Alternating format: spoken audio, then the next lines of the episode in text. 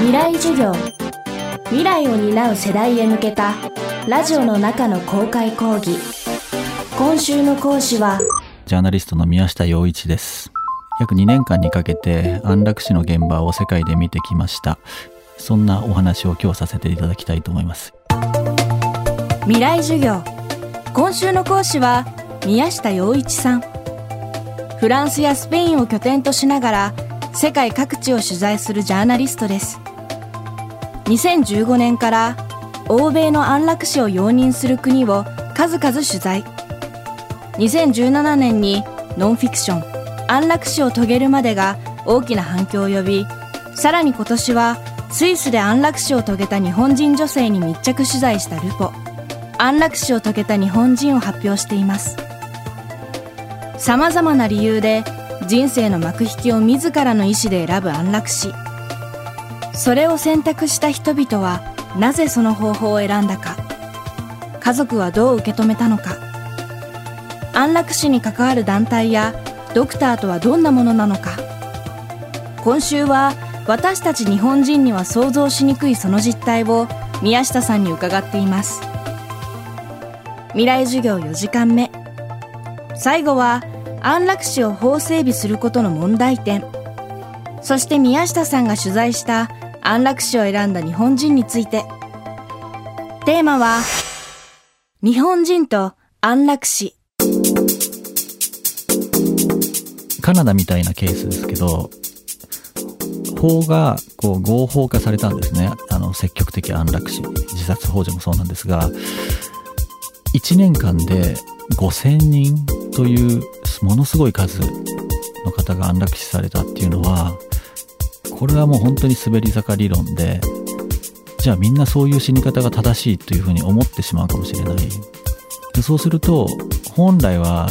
死ぬ必要がなかった患者さんさえもが安楽死を選ぶというよりも選ばされてしまったりすることもあります。例えば出会った医師によってその人が安楽死を認めてしまったらその人は安楽死できてしまうわけじゃないですか。でその医師出会った医師が安楽死に反対した場合は治療をに専念してもらってもしかしたら治るかもしれない。その可能性がある。アメリカでその癌だった女性が最終的に治療してもらって治ってしまったっていうケースもあるのでその患者さんっていうのは最初に出会った医師っていうのは安楽死を認めてたんですねその彼女に対して。だけどその放射線科医の先生がこれは治るって言って治ってしまったわけですよね。ということは出会う医師が認めたら本当に死ぬことができるんですよね。だからそこで法があるかないかっていうことはすごく大きな問題で今カナダでは法ができてしまったからこそ本当は死ななくてもいい人さえも死んでるんじゃないのかなっていう疑問は僕の中にはすごくあります。取材を通じてこうした疑問を持つようになった宮下さんはその後安楽死を望みスイスへ渡る決意をした日本人女性を取材します。これについては新刊安楽死を選んだ日本人で詳細に書かれていますが宮下さんがこの日本人女性と向き合って感じたこととは？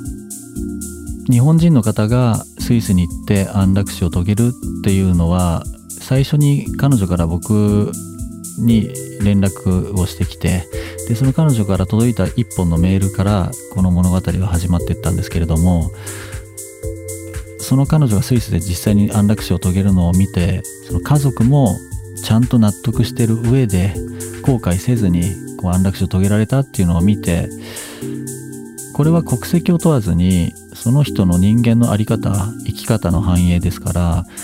それが全うされて尊重された上で成し遂げるんであれば日本人でもそれはできないことではないんじゃないかっていう思いに至りました。ただ僕が常に言ってることは日本で法制化をするっていうことに対しては違和感がある。それはなぜかっていうと日本の場合私は死にたいって思ったとしても本当にその人が死にたいのかっていうと実はそうじゃないんじゃないかっていうことを取材を通して分かってきたこともあったんですね。というのはその息子がもし例えばもうそろそろもう介護に疲れたみたいな態度を見せてたり表情をしてたりするとあじゃあもう私もそろそろ息子に迷惑かけたくないから死んでもいいかなっていうふうに思っちゃうと思うんですよねだから実際にそれは本人の明確な意思による決断なのかっていうとそこが違う日本の社会だと自分の意思っていうのは実は他人の意思であるっていうことがすごくある。もしかしたら周りに決めさせられちゃってる状況が考えられる。だから日本で例えばそれが法制化されてしまった場合本人の明確な意思じゃないまま安楽死をができてしまう。精神的に悩んでる方もすっごい多いですしそれは本当にその人が死期に迫っているわけではない。でそういう方でもやっぱり自分の意思ではなくてもう周りから孤立してしまってもう私なんかこの世にいなくていいって思ったりしてる人でも安楽死できるようになってしまったらそれは違うと思うんですよね。なんか最近はこうやって安楽死安楽死っていう風にあの叫ばれてますけれどもなんでこういう状況になってきたのかっっていうのを元をたどって考えてみるとやっぱり子供が少なかったり高齢化現象で子供が例えば30歳になってこうバリバリ働かなきゃいけない時に親の介護をしなきゃいけなくなる。そうすると親が子供に気を使ってじゃあ私はもう安楽死でいいやってなってしまったらちょっとこれは違いますよね。本来はそこじゃなくってもっと子供がたくさんいたり支えがたくさんあれば介護にも対する負担も少ないだろうしこの少子化っていう問題はすごい大きいと思いますね。